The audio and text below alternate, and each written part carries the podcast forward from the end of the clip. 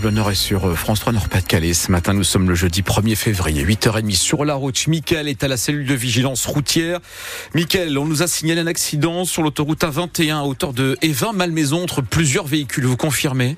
Oui, tout à fait. Nos collègues de la DIR et les CRS nous ont donc avisé également. Donc, accident dans le sens Lens-Verdoué sur autoroute A21 à hauteur de l'échangeur 18, Courcelles-les-Lens et 20 Malmaison. Cinq véhicules sont en cause, une voie est neutralisée, bouchon depuis Montigny-en-Gouel et déjà des répercussions au niveau des bretelles de l'autoroute A1. Donc, secteur de Nœud d'Ourge dans les deux sens de circulation. Donc, faites bien attention donc en arrivant sur le secteur au coup de frein. De l'autre côté, sur la 21, bien sûr, il y a de la densité habituelle pour arriver au Nœud d'Ourge. Il y a un effet de curiosité, euh, que de secteur d'Auby, on est déjà à la jonction, donc avec la D621, on arrive bientôt sur Flers en Escrobieux, donc attention donc au phénomène de curiosité, donc sur le secteur euh, inverse, donc sens Douai vers Lens. Merci, on va suivre cet événement bien sûr avec attention. Merci Michael, à tout à l'heure.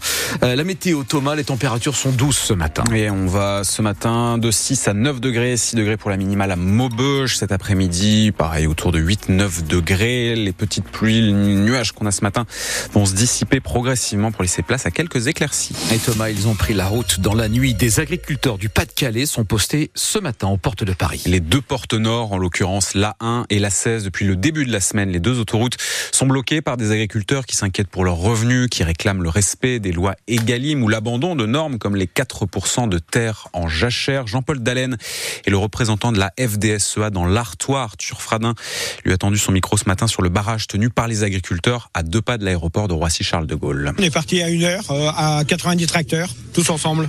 On, se relaie euh, sur différents types d'actions. D'accord. Euh, on, a fait un contrôle de camion euh, mardi, d'accord. Et, aujourd'hui, on, est ici pour relayer nos, collègues de l'Oise et des autres départements. L'objectif, c'est de tenir ce point de blocage. Je sais que vous avez d'autres collègues qui arrivent à partir de 15h d'Asbrook, Saint-Omer, dans le Nord-Pas-de-Calais aussi. Tout à fait. Oui, on a des collègues qui vont descendre de Saint-Omer, de Béthune.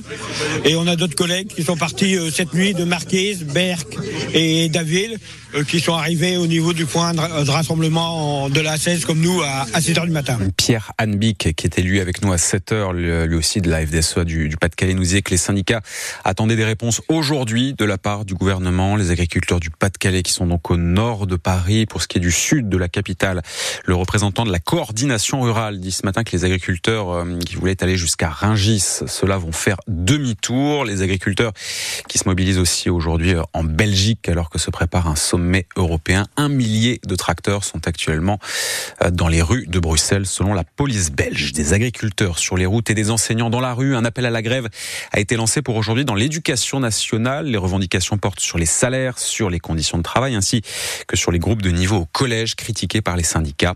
Une manifestation à Lille partira à 14h30 de la porte de Paris. Une autre est organisée ce matin à 10h devant la sous-préfecture à Calais. Dans le détroit du Pas-de-Calais, deux opérations de secours ont permis de récupérer hier 69 migrants qui tentaient de traverser la Manche pour rejoindre l'Angleterre. Ces exilés en difficulté se trouvaient sur des embarcations bondées au large de Camier et d'Audrecel. C'était il y a 70 ans, l'hiver 54, l'appel de l'abbé Pierre pour les sans-abri, la fondation qui porte son nom, publie aujourd'hui son rapport annuel sur le mal logement qui concerne cette année encore plus de 4 millions de personnes partout en France. Il a remporté trois fois l'enduropal du Touquet, mais cette année, il est obligé de euh, déclarer forfait. Le pilote nordiste Milko Potisek s'est blessé hier à l'entraînement. Il a été emmené à l'hôpital de Dunkerque. Il souffre d'une fracture au bassin. En basket, les joueurs de Gravelines s'inclinent en match de groupe de Coupe d'Europe FIBA. C'était hier soir. Une défaite 101 à 90 face aux joueurs de Saragosse. Gravelines, après cette défaite, reste à la troisième place de son groupe. Et puis en football, le LOSC profite décidément du mercato d'hiver euh, pour recruter, puisqu'après avoir annoncé le recrutement de l'attaquant Thiago Moraes, le LOSC officialise l'arrivée de Rafael Fernandez, défenseur, lui aussi est portugais, il jouait jusqu'à présent en Liga portugaise, lui aussi est international espoir. Il a signé jusqu'en 2028.